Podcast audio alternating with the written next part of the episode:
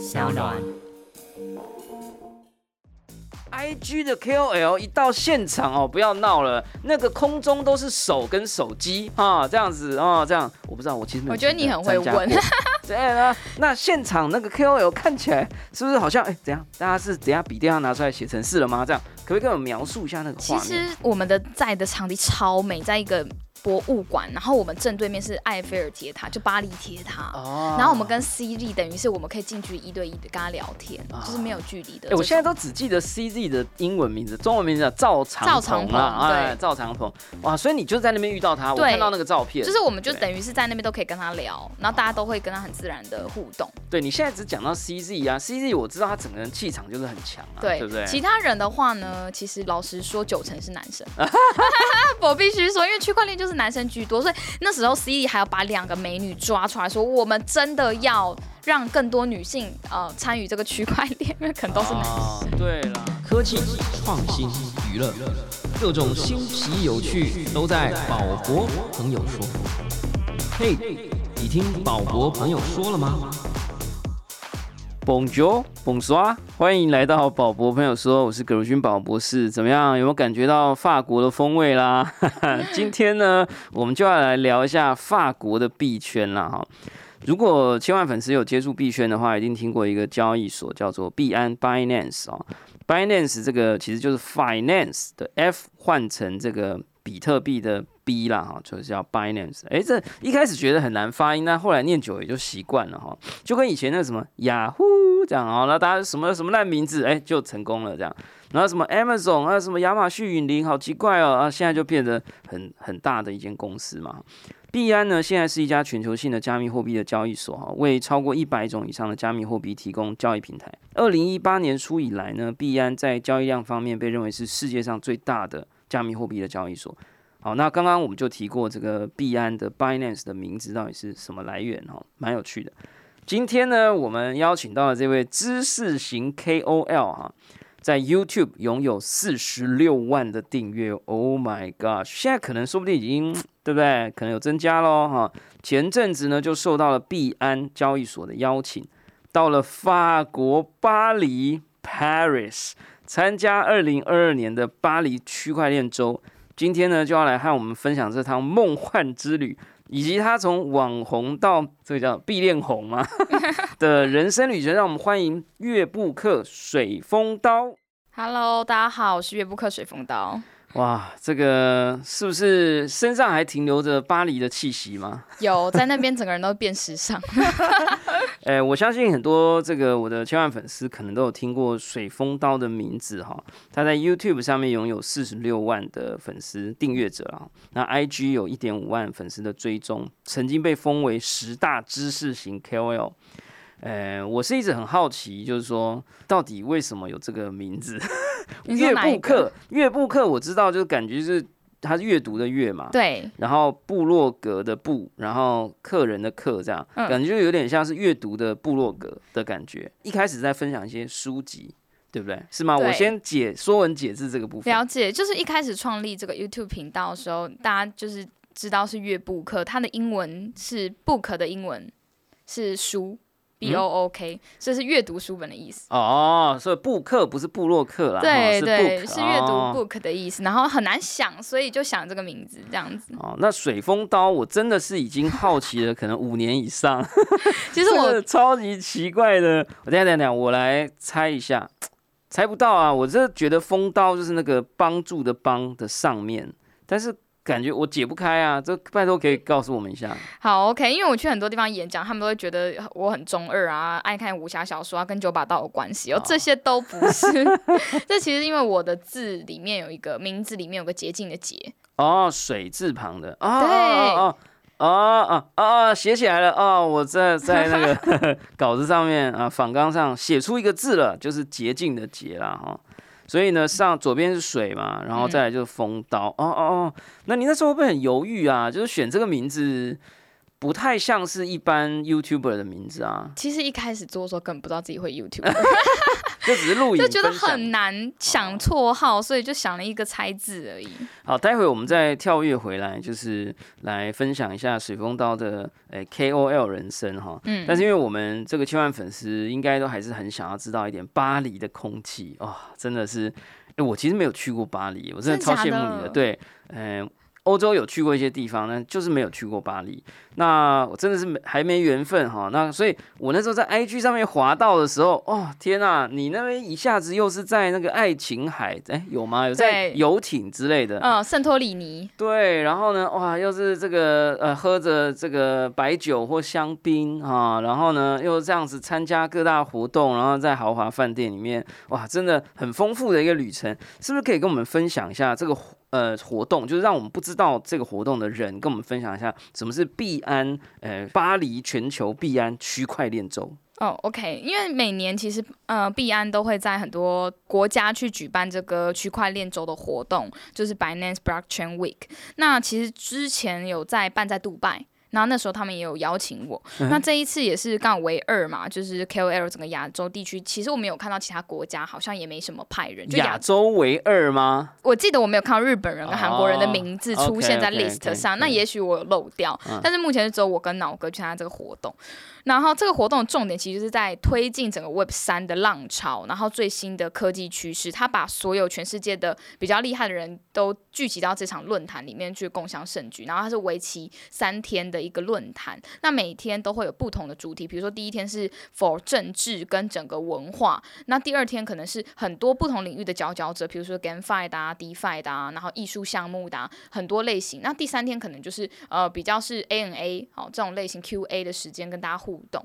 那大概三天的结构会是这样，所以其实算是蛮精彩跟丰富的。啊，大家可以听得出来，这个水风刀的语语速也是非常的流畅啊，果然是专业的 KOL，连我都有一点 不知如何是好了哈，没有啦，很很棒很棒。那我有两个小问题，第一个小问题是，所以杜拜那一次有邀请你，那你有去吗？那次我没有去，脑哥应该也还没，对他那时候他还没诞生，可能还没诞生。其实那时候很早哎、对啊，对啊，所以杜拜那一次我们台湾人算错过了哈，这一次嗯一次就去了两位了哈。嗯，那大家可以去上网呃 YouTube 上面搜寻，他们都各自发了影片，我还看到你们在互相凑对方，哎、怎么比我先发这样？没错，你们可以到我们乐部课上面看这个影片。对他有收呃把这个一些内容呢收集起来，变成这个 YouTube 的影片来跟大家分享。那是不是也可以跟我们讲一下，就是说巴黎的这个活动，嗯呃，是不是有一些不一样的地方哈？所以我相信你在台湾也参加过很多的所谓的 Blockchain Week 啊，嗯或者是呃这个各种各样的 event。那到了巴黎，先讲一下你去之前，这应该也是你第一次去了哈。嗯对，哦，对，所以先讲一下你去之前，你想象中的巴黎的的区块链活动是什么样子，然后跟嗯、你实际上去了以后是什么样。我先讲我的想象哈。我的想象的感觉，因为法国有很多那种皇宫的感觉哦，所以他们可能因为那种好莱坞电影都会拍这种，哎呀，这种欧洲有钱人啊，啊租一个很像皇宫的地方，然后开 party，然后前面有游泳池、喷水池这样，然后哇，会有那人那端着香槟这样走出来，哦，然后每个人都穿着华服，然后放一些哦很厉害、很 chill 的那种很高级的音乐，好像时尚秀展。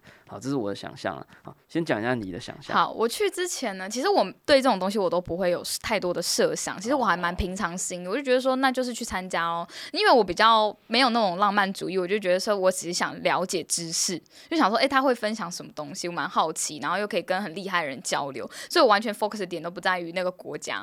但是我一开始的想象有点像宝博你讲的，就是应该是很华丽的皇宫，结果，结果，结果没有，结果结果就是一个歌剧院啊啊，也很厉害了吧？你不要这样，歌剧院有时候那个建筑物模式，这样晚上猛一看，应该也是有点皇宫感吧？就是它有点像是一个 shopping mall 啊的一楼，哦，对，它比较没有像那种皇宫的感觉，而且它有点像电影院。毕竟是科技的演讲啦，嗯哦，可能还是要有一些设备啊。如果找皇宫的话，那个插头不够用 啊，对不对？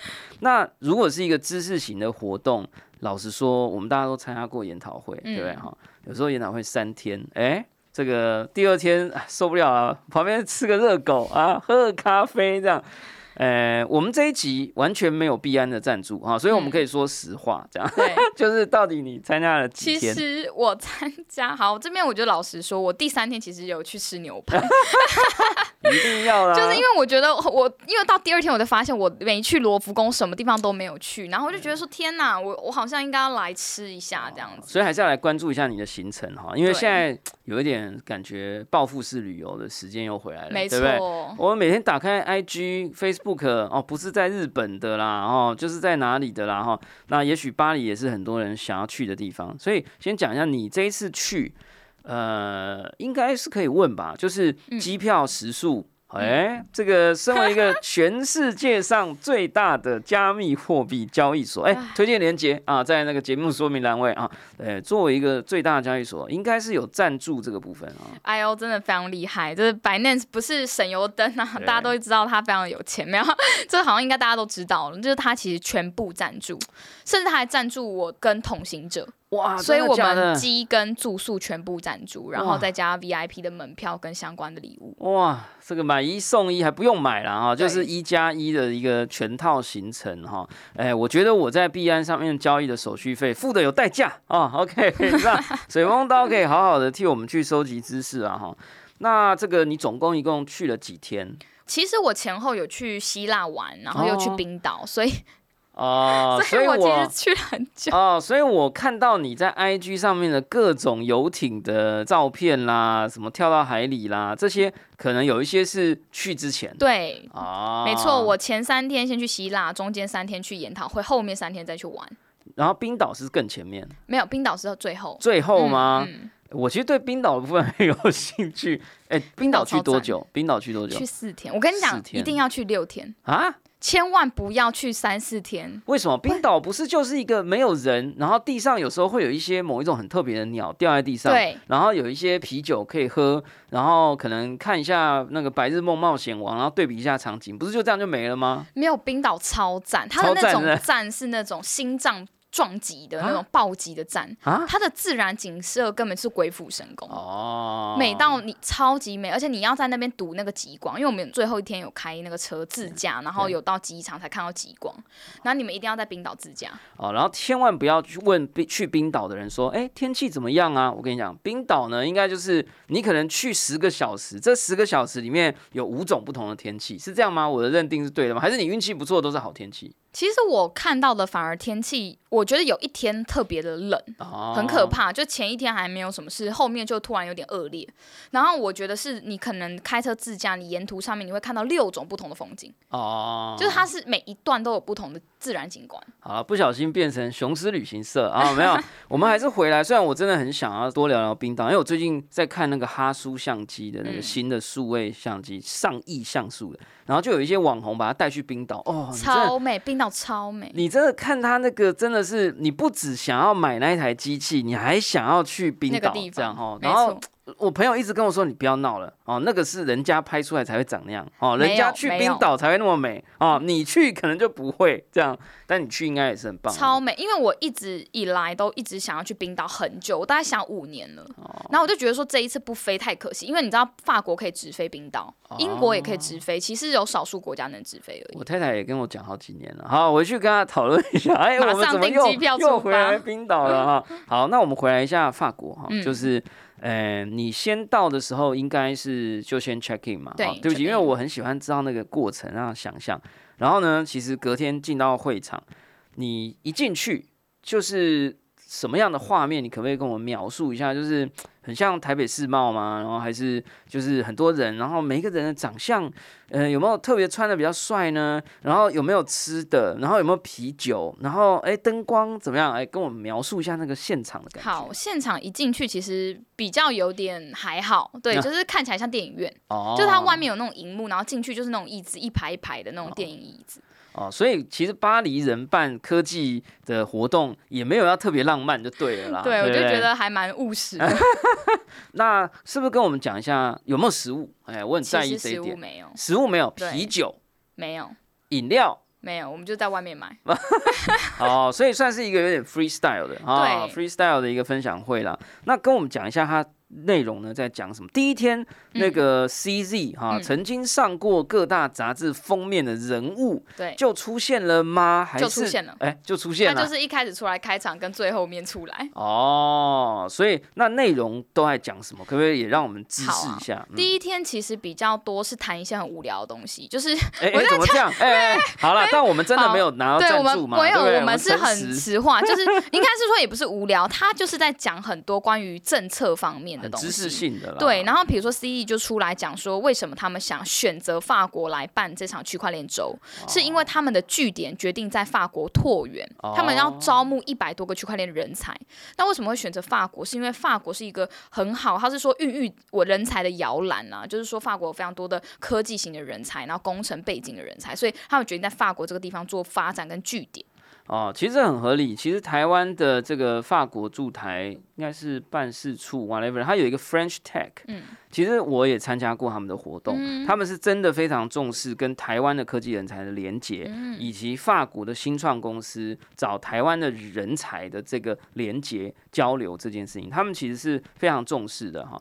那尤其加上他们前阵子的这个算是哎、法国大老板，哎，其实很年轻嘛，对吧？所以他们也很重视这些新创的东西。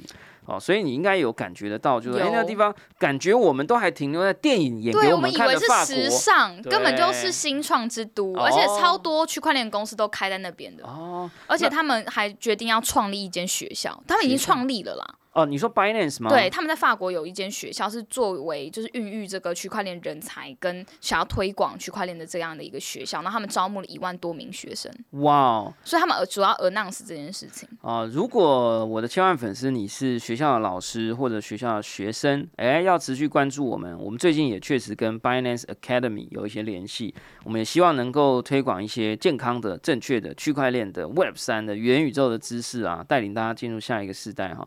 那所以你呃有待了法国总共几天？三四天算四天，所以不算特别长。对，很很短。那该喝的咖啡喝了吗？有 他，我们真的是就是一结束，他中场休息，我们就旁边的香榭大道那种感觉的地方，就街边的那个店，然后就像艾米丽在巴黎那样，我们就在那边喝咖啡。那你有戴耳机，然后一边播着一些法国电影的音乐这样子？没有，我觉得那边很猛的是因为哦。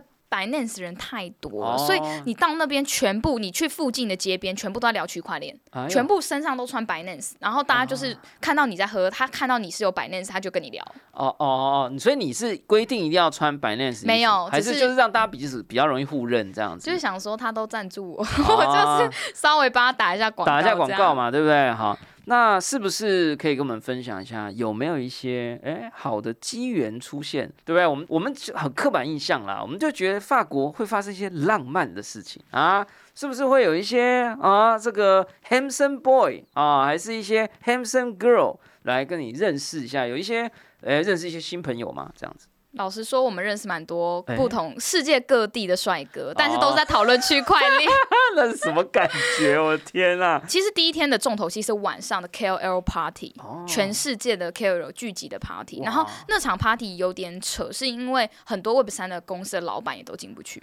就是哦那时候来参加很多论坛，然后是一个大人物，他都进不去，只有 KOL 能够独家进去，而且是我觉得是官方必须要推荐你才能进得去，他才会收到一个秘密的邀请，然后我叫你几点几分到这个地方。哇，哎、我我有问题，那、嗯那他会不会很现实，就发一张名牌给你，然后上面就写的很大，四十五万粉丝这样？还是我就很想知道说你在场有没有遇到那种啊什么哇巴西网红哇三千万这样？你知道其实。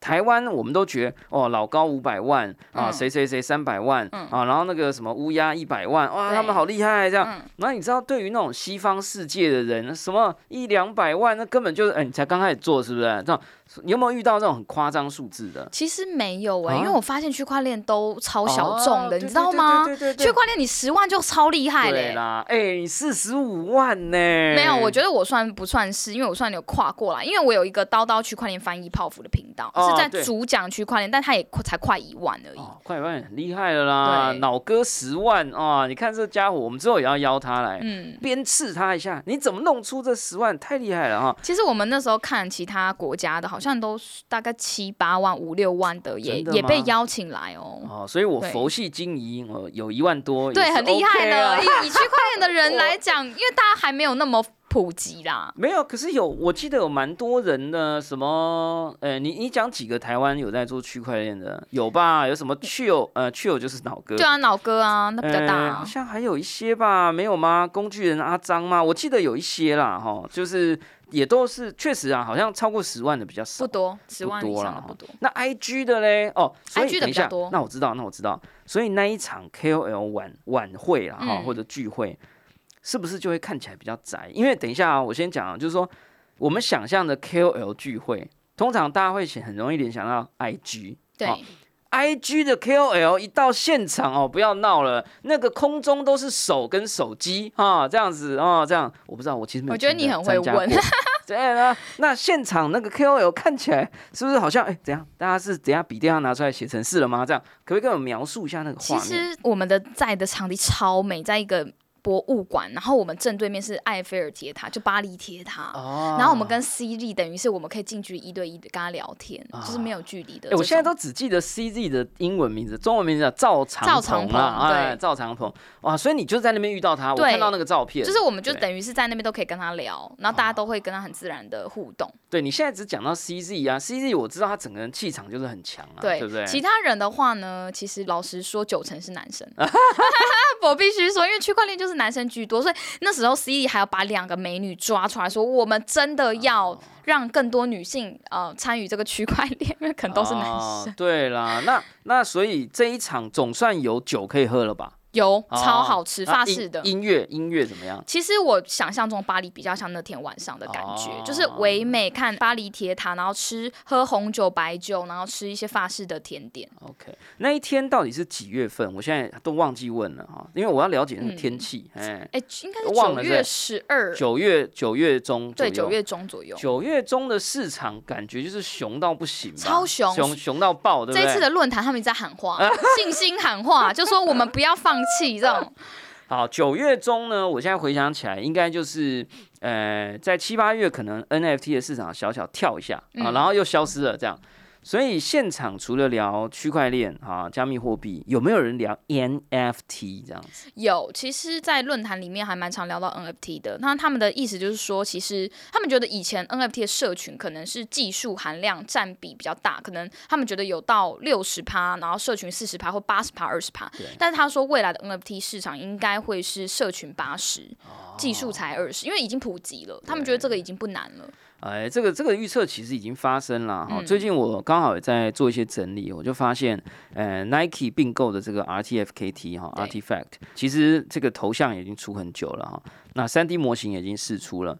那其实试出了，大概过了三四个月以后，哎，也真的因为它有试出这个三 D 的模型，整个创作的生态能量就真的就起来了。然后各个城市、各个地方，就会有一种我不能输的感觉哦。嗯，然后呢，你去看他们那个 Twitter 哦，就是每一个城市都会开始成立自己的，比如说 Clone X LA 啊，Clone X 呃 TW 啊，Clone X KR 啊，就 Korea。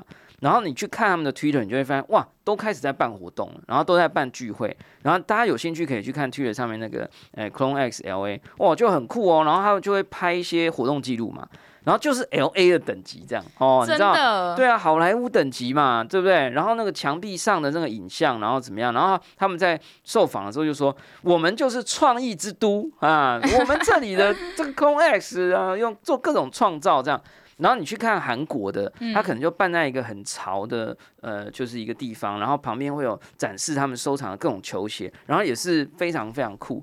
台湾也是办的不错了，而且我是刚好飞回来就去参加台湾的 Clone X 哎，聚会，对，我就记得你有来啊。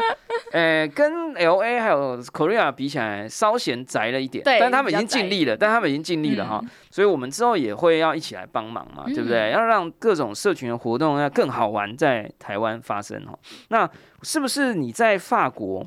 会不会也看到一些人在做 NFT？因为我们一讲到巴黎啊，嗯讲到法国啊，我们就想到艺术。对会不会你有遇到一些人觉得 NFT 很肮脏啊？这个东西 is not art 啊，或者是会不会你在那边认识的人，他们做的 NFT 就特别好看，还是怎么样？嗯就是说，因为我们都觉得 NFT 是一个出圈的东西，我们怎么样？一般人如果不知道法国其实一直都有在推动科技，我们可能不知道法国很多新创。对。那可是我们现在也知道说，它也对新创跟区块链都很接近。嗯，可是它又有这个所谓的艺术的历史，对。所以你觉得 NFT 这个字到了巴黎就会变成长出花来吗？是不是可以跟我们分享？其实我觉得，像我们那天，其实我还蛮喜欢 Julian The Rock 的，哦你知道吗？他之前跟 Tony Parker 合作一个 NFT 项目，那他们有发行，呃，然后就是 Tony Parker 的那一个系列呢，就是等于他卖出可以捐呃部分的钱给那个公益组织。对，然后他其实就是一个艺术家，然后他就有提到说，他一开始呃在法国也是传统的艺术背景出身，然后对于 NFT 一开始是不了解的，然后后面感到好奇，然后后来投入这样的一个产业。那他说，其实还是有蛮多，就是可能传统艺术类型的人还是没有办法去接受，可是已经慢慢的开始有点齐放了。对，哦，就是百花齐放了对啦，哈。但是他的作品是真的时间美。哦，其实呢，大家有兴趣的话，可以去看叨叨拍的这个 vlog 啊，这个嗯哎、年轻人到底是念 vlog 还是 vlog Rock，啊？vlog 哦，OK OK 好，然后大家可以去 YouTube 搜寻，标题很酷哦，全世界的有钱人都在这啊，叨叨被招待来法国玩啊，是不是可以跟我们讲一下，就是？既然全世界有钱人都在这啊，你在法国巴黎参加区块链的活动，哎，会不会也遇到一些那种哎？哎呀，你这个哦，我来投资你啦！哎，这个我昨天那个谁，我才转两亿给他啊，怎么样？你有没有遇到一些人说，哎，要跟你合作啊，啊，要投资你啊？哎，亚洲啊，我们就是觉得那边就少一个台湾分公司啊。你有没有遇到一些这种比较花俏的啊？这种对不对？因为你标题写这样啊，就觉得会不会 会不会有很多有钱人在那边炫富？哎，其实还好诶，因为我觉得我那时候遇到他，跟他们聊天聊起来，都是大家都是很认真在讨论说你在做什么项目，然后我现在在做什么，然后然后他们在做什么，就是他们可能在做某个链的技术啊，或是他们在发 NFT，他们主要是解决什么样的问题。其实大家都比较专注在诶可以做什么样的事情，然后来共创火花，反而没有人在炫富。哦，毕竟是严选的活动啦，对对不对？哦，好，那我们现在刚好你就讲说，大家都在问说你做什么，哎、嗯那我们是不是就也来问一下，那叨叨在做什么？其实我们刚刚就并没有问的很深入啦，我们都是一个非常表象的，就是说，嗯哎、我们都讲一些这种很丑陋的数字啊，这样四十五万啊，一点五万，我们不不要只讲这个，对不对？对我们要讲一下，就是说，到底你之前是怎么进来这个世界的，嗯然后呢，你接下来应该有很多精彩的计划，接下来也想要听你分享哈。那是不是可以先从？对不起，我还是很喜欢听，就是大家最一开始怎么变成这样哈。嗯，不知道是我的喜好，还是作为一个老师，就是 很很好奇，就是说你应该算相当年轻，对我我自己觉得了哈。然后，呃，你现在进到这里，然后应该以四十五万订阅的这个 level，应该算是非常非常早的嗯就得到这样的一个成果。嗯，你是一开始做你在拍什么东西，然后你是在自己的家里打开一个小 webcam 在那边乱录吗？还是什么？就是可不可以跟我们讲最一开始的契机？OK，讲最一开始契机哦，我觉得当时啊，因为我我其实是读室内设计出身，那我是室内设计师，那那时候后来毅然决然转到那个广告型代理商的那种公司上班，然后那时候帮上市上柜的非常多公司在投放广告，哦对，在我当操盘手啦，然后那时候就意外发现 YouTube 这个平台，我那时候记得浩浩跟反骨男孩才五万订阅，哇，超早。那个已经是史前时代了吧，白垩纪的年代啊，对啊，然后那时候真的没有人，没有 YouTuber 这个词，也没有什么知识型什么型，就是全部都没有。然后那个时候我就发现，天哪，为什么可以靠创作内容去吸引到别人的观看？因为我们在做广告嘛，我们都知道那个都是要花钱的。所以我那时候就边工作边经营我自己的 YouTube 频道。那为什么会做到书？是因为我前面其实也做旅游，然后开箱跟美食，但没有人要看。对，就是之后我发现书的反应，大家是很喜欢，他觉得你讲的很有条理，然后口吻讲的非常的好。对你逻辑其实确实不错，而且速嗯度也很快，所以你做开箱可能是怎么样？大家会就开箱就变成要那个东西又要是大家喜欢的，嗯对不对？它就条件很多，对啊，反正书就是你多讲一本，我就是多听一本的这种感觉。其实应该是说，我从我的兴趣下手，就是我以前就是一周会读十五本书，十五本书，对，就是我超级我是书狂，然后每天都在成品买书，然后我朋友就说：“哎、你就一直在买，你为什么不分享？”我才哎、对啊，那我就讲讲看好了。哦，那等一下，我其实也很想讲书，但是我觉得好像会很累，因为超级对，因为不为归路啊！对我现在放了一本书，欢迎你来讲哈。这个嗯女人迷创办人张伟轩的《猫尾卷卷巷》啊，这个是一本嗯写的很棒的书。但是我比如说，我就喜欢一本书啊，我就想要讲啊，可是我我会有一个迷失，就是这本书你既然要讲，对你就不能只讲你喜欢的地方。嗯，你好像要先说哦，他的第一章是讲什么啊？第二章讲什么啊？怎么样？就是他好像又要做笔记，然后又要有结构，然后又要让人家听完以后就觉得好像看了这本书，可是你又不能，是不是又不能不能让别人觉得好像看完这本书了？不然出版社可能也会不高兴。所以可不可以跟我们分享一下这个？哎，做这个乐部课的这个书籍分享是不是怎么样的难度？这样子？我觉得他我的特点是，之前如果有认真在做企划，认真就是我其实做到的企划会让别人完全看不出来是一本这本书。哎，很多人常常看完影片很就去买书了，买完之后就去看说，天哪，书怎么写的这么水？哦，因为我等于是挑精华在讲，哦，对所以你也没有一定要把这本书讲完，我没有，可是我我以前都会看完去截取精华。所以你其实走的是我之前一直觉得不行的路线，就是说你选了你觉得是精华的部分，没错而不，是让人家觉得好像在拆解。就是展示一本书的这个骨架，然后跟这个肉品展示，其实不是这其。实我有拆解的，哦，只是拆解的点阅率没有那么好，哎，一定要通透的才会点阅率好。哦。比如说我讲《原子习惯》啊，大家都看听过这本书，都是之前畅销排行榜已经排了一两年的书。那他之前就是呃，他其实是很多的方法论去讲怎么去建立习惯。这本怎么讲？那里面大概有五千种以上的方法、对他讲了非常多，可是我直接后来把我整个稿推翻，我写了三次。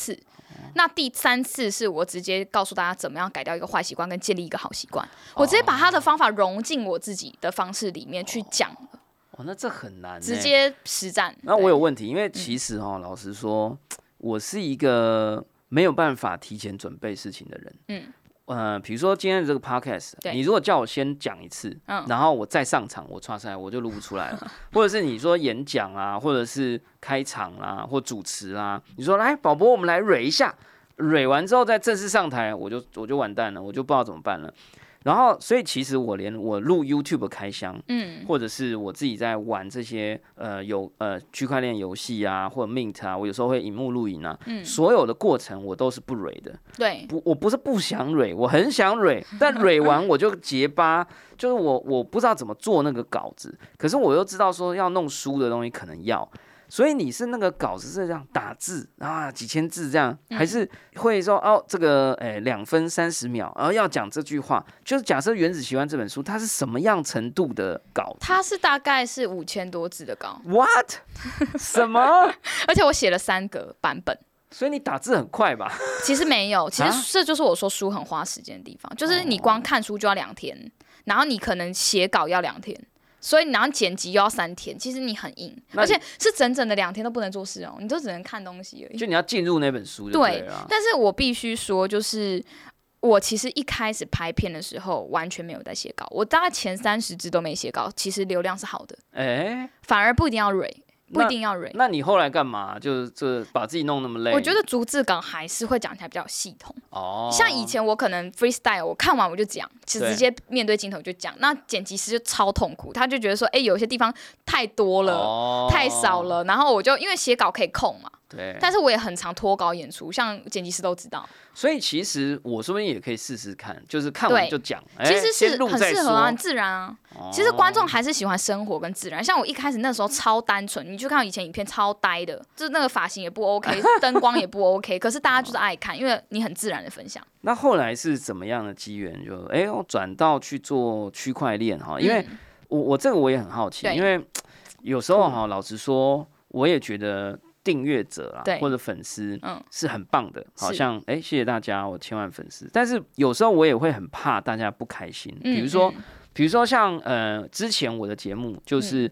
很冗长，对很很难，对很，复杂。然后我有时候会尽量的科普，可是有一段时间我我就忘记了。嗯，然后有些人就会说啊，你这个很难呐、都听不懂，很想听但听不懂。可是我后来我就开始录简单的，我就找了很多呃我觉得有趣的人啊，比如说啊这个伊能静啊或者什么，嗯我自己也录的很开心。哎，结果就有人跟我说，宝宝，我们就想要听很难的东西，这样你知道我就会这样很摆荡，所以我就想问你说，你这样切进去要开始做一些区块链的内容，嗯，你会不会有点担心说，哎，本来就是读书的，嗯。然后你也知道台湾在早期可能差不多两年前，嗯。政府啊，还有一些报章杂志啊，就是说什么比特币就是在做奇怪的交易才会用的吧，对不对？没错。好你那个时候是怎么切换过去的？其实坦白说，我当时在做这件事情的时候，因为我很早以前就接触加密货币，其实最起源应该是宝博士，因为宝博士是之前我的老师，哎我觉得你要孕育出非常多的人才在币圈、欸没有没有没有没有没有，真的不要这样说，大家都真的很棒，我只是刚好哎遇到大家，就是我，我觉得一开始最感到好奇，我记得那时候你有跟我讲比特币要买，然后我差点在大学的时候买了，可恶，不然我现在可以少奋斗几年。等一下等一下，老师在大学不可以教学哦，生买对，没有没有，私底下啦，聊天啦，对就说你有在买啦，对对对对，我说都是定期定额，大家嗯。少喝一杯真奶，对不对？对。一个月买一少喝一杯真奶，去买个比特币，因为因为你以前在在北科大，对。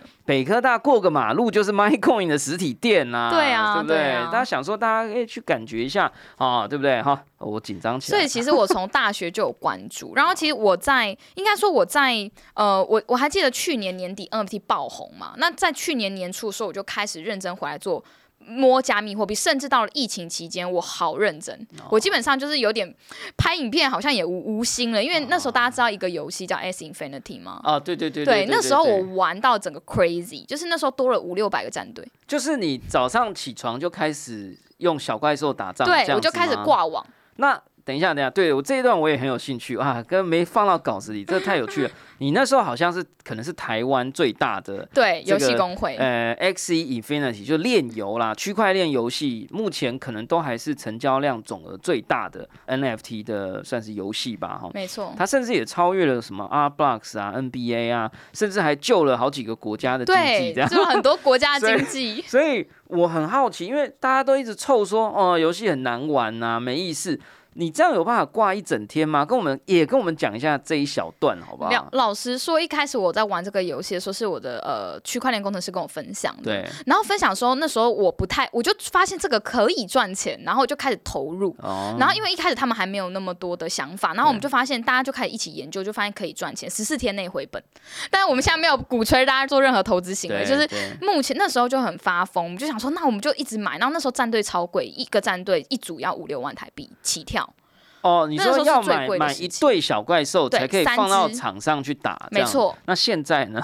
现在别烂，好，我现在就不说了五千了。吗？没有，我觉得可能没到。可能没到吗？。对，哎、我有一只纪念版的，我都还没卖掉哎、哇，哇塞哈，好版。那所以那个时候有一段时间真的非常 crazy，因为那时候疫情，所以我被关在家做不了事情。他发那个 AXS 的币哈，嗯本来好像从四块变七块，哦到那时候买反正就超 AS 也夸是暴。富哦，然后他后来我就一直涨到一看百多。就一直有人跟我凑说不好玩，然后我就说想说看笑话，哎、怎么一直长这样？然后后来还发了一个什么药水，什么 Love Potion，SLP，对不对？嗯，就是赚那个。有拿到吗？这就是赚那一个的，哦对，就是其实你每天都会赚很多个 SLP，所以你会算出你一天可以赚多少钱，然后多少天数内会回本，然后那时候就算太扯了，这个年化报酬率有点太高了，吓人。哦，我们还是要这个落地回来给大家看一下世界的真相啊，就是说现在二零二二年我们录音的时间是十月底哈，大家听到的时候可能是十一月了。嗯，呃，其实很多我们一直都在呃很好奇的这些 GameFi 啊，其实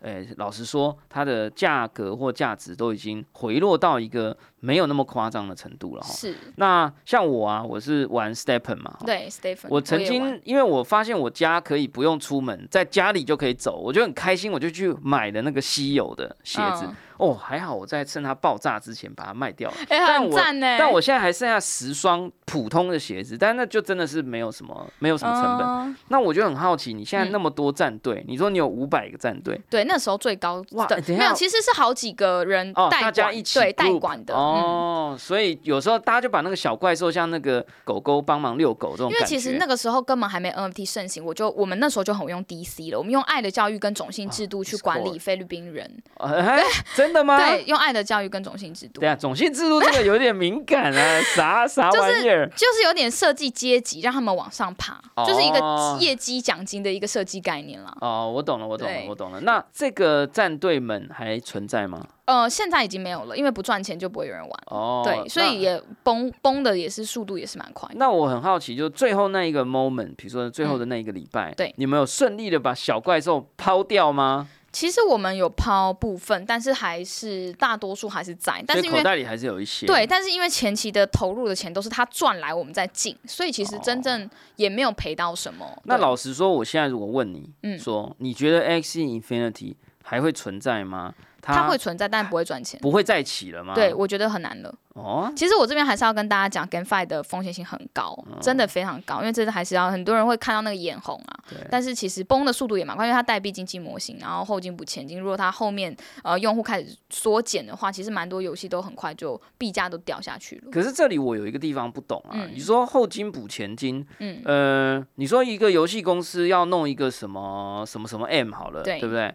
它也是要砸个好几亿去拿代理权啊，或者去嗯开发啊，然后上线啊，然后找第一批的用户进来，用点卡来充值，对不对？然后他他赚了这些钱，那他就是需要哦哦，但因为他们理不出钱来，哈、嗯是不是？所以以前的游戏没有后金补前金的问题，可是我就会一嗯直觉得，还是要有后面的玩家进来，前面有伺服器才可以继续开啊其实。是因为他们要营运嘛，对啊其实坦白说，他还是要他还是有这个，就是没有人来玩就玩不下去的逻辑，所以我我觉得有时候大家也不要妖魔化 GameFi 啦，但是我确实有觉得有一些 GameFi 它如果太想赚钱了，嗯，或者是呃太早套现了，它那个崩坏的速度又会比传统游戏更快，而且快很多。其实我必须说，很多 GameFi 还是很认真做，像 X Infinity 现在其实还是在做，然后哦 Stephen 也是不赚钱，但是也还在做。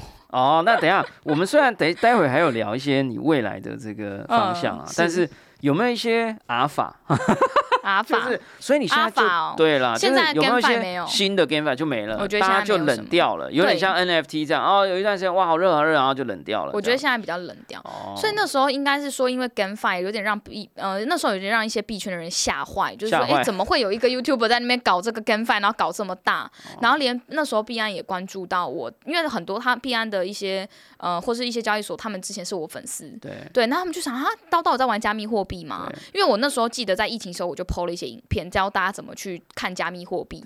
那我那时候没有想太多，因为觉得只是分享一下自己在干嘛，最近疫情期间在干嘛，就没想到有些回想。后来我就一直去做这样的一个内容，但是其实我都不太敢做，一直到年底我才大做，哦就是前面都是小做小做，然后那时候很多人还骂我说是不是诈骗，哦真的就像宝博讲的，完全受众不能接受啦。哦，然后到后面他才说你英明，这哦 NFT 起来，他说你之前讲 NFT 是对的，这样子。哦所以因为你做了，然后到后来确实有一波，所以嗯大家也不会有这种什么出走潮啦、退战啦。现在要出走了啊？啥？现在要出走，为什么？其实到现在冷下来之后，又很多人又觉得是诈骗。哦，其实它就是一波一波，一波一波啦，我觉得很正常啦哈。说不定我的千万粉丝 也是有，哎、这个之前没定的，现在定回来啊，之前定的，我现在不要定了啊，没有关系。呃，希望大家都把它当成一个资讯在接受啊、那大家可以自己判断。嗯，最后想要来问一下，就是你好像一直都非常的斜杠了哈，就是嗯除了录 YouTube 啊、IG 啊，其实也做了很多的事情，包含主持啊，还有你自己的一些呃各种新创，还有刚刚我们已经听到一个叫战队了，嗯是不是可以跟我们分享一下你现在或接下来是不是有一些新的计划，或者是有一些什么东西是我们也可以一起来关注看看的？好，OK。那其实很多人会觉得我很斜杠，其实我还是一直都在教育跟行销这两件事上走。那因为我觉得 Web 三开始进来，很多企业品牌或是很多人想进入，所以我才会开始做 Web 三的教育的知识影片。这是因为我希望让更多人有正确的价值观，不要觉得这都是骗人的，因为其实它还是有很多好的那一面，所以我才会想说，因为 Web two 的内容很多人做了嘛，那我觉得 Web 三是缺乏的，所以我才想要推动教育这一块。那在推的过程中也会比较辛苦，但也因为推动教育，让大众开始认知到。区块链，所以我接下来的就是有做区块链的课程，然后我们之后会定期每个月都会有我们自己的课程，在告诉大家怎么做资产分配，然后分低中高，告诉大家一些区块链投资工具怎么去使用。那再来就是从教育出发，所以我们自己有孵化一些项目。对，就是因为很多人进入嘛，透过我们进来认识的，所以很多企业品牌也会希望我们做孵化。所以我们最近也做了一个，哎，之后我们会也会在很多地方有展览，就是一个 c u s e 哦，然后我们有 荣幸哦 c u s e 对，也有邀宝博。可以 join，这是一个公益的一个项目，就是他们是呃去帮助一些像唐氏基金会或是一些弱势族群。那因为透过区块链技术，它会公开透明，就是有因为有以前捐款的时候，很多人不知道会捐到哪里嘛。那我们透过区块链技术，就是大家会马上看清楚说这地址谁，比如唐氏基金会的地址，然后我们的钱的流向。所以我们也会预计要推广这件事情，之后大家可以敬请期待一下。然后所以我们有做。孵化，那我自己也做了一个 Reneverse 的一个项目。那主要一开始是因为身边的朋友很想知道区块链怎么做投资，然后开始的，所以我们就有找了一些 Web 三、Web two 的企业主跟呃网红，那一起加入在里面，主要是学习一起 Web 三的知识、正确的价值观。然后他们如果需要一些项目的孵化，我们可以去协助他们找到对的团队。然后再来就是我们接下来的课程啊，就是比较。主要在教育的这个层面上面，然后我们自己会做一些研究，会在呃群内跟大家公告这样子。哇，大家可以听得出来，这个水风刀啊，刀刀啊，真的是，呃，真的不只是行动派，我觉得你是冲锋派的啊，就是在很短的时间之内，见机履机啊，想到什么你觉得很重要，就赶快去做。嗯，那呃这一点呢，我也觉得很佩服啊。那所以如果大家觉得有兴趣的话，也欢迎点击我们的节目说明栏位，我们会放上水风刀的一些 YouTube 连接啊，还有 maybe 有 Discord 啊啊等等的一些连接。如果想要关注他的，呃，其实我相信很多的可能都。已经关注了哈，那如果想想要再多关注他的，哎，那我们可能也会附上一些链接。但当然，我们还是要提醒一下，呃，在 Web 三的世界里头，所有的资讯大家都还是要自主的判断，尤其跟投资有关的，我还是要再强调一次。对我来讲，我认为目前的元宇宙也好，Web 三也好，因为它都太早期了，嗯，所以你所做的很多事情，你可能都要把它当成是在玩一场超大手游，好不好？其实人生也有一点像一个超大手游，只不过我们现在决定要玩这个手超大手游里面的某一个 mini game 啊，这个 mini game 叫做元宇宙，好不好？所以大家有时候不要太呃，就绝对是要好好的自己判断，然后也尽可能从我的角度来出发的话，我觉得我不会太用投资的角度来看。这件事情，你反而要思考的是，你如何从中得到乐趣，呃，学习到新的知识，然后认识到新的朋友，对这个世界有更多的了解。我觉得才是我们去理解这些东西的一个好的态度。好啦，那感谢大家收听我们今天的宝博朋友说，我是葛如君宝博士。如果你喜欢我们的节目，欢迎点选订阅，下一集就会自动送上给你哦。不论你是在 Apple Podcast、Spotify、s o n YouTube 或者其他平台听到我们的节目，欢迎给我们五星评价、留言、喜欢或者按下小铃铛追踪订阅。我们下次空中见喽拜拜。拜拜。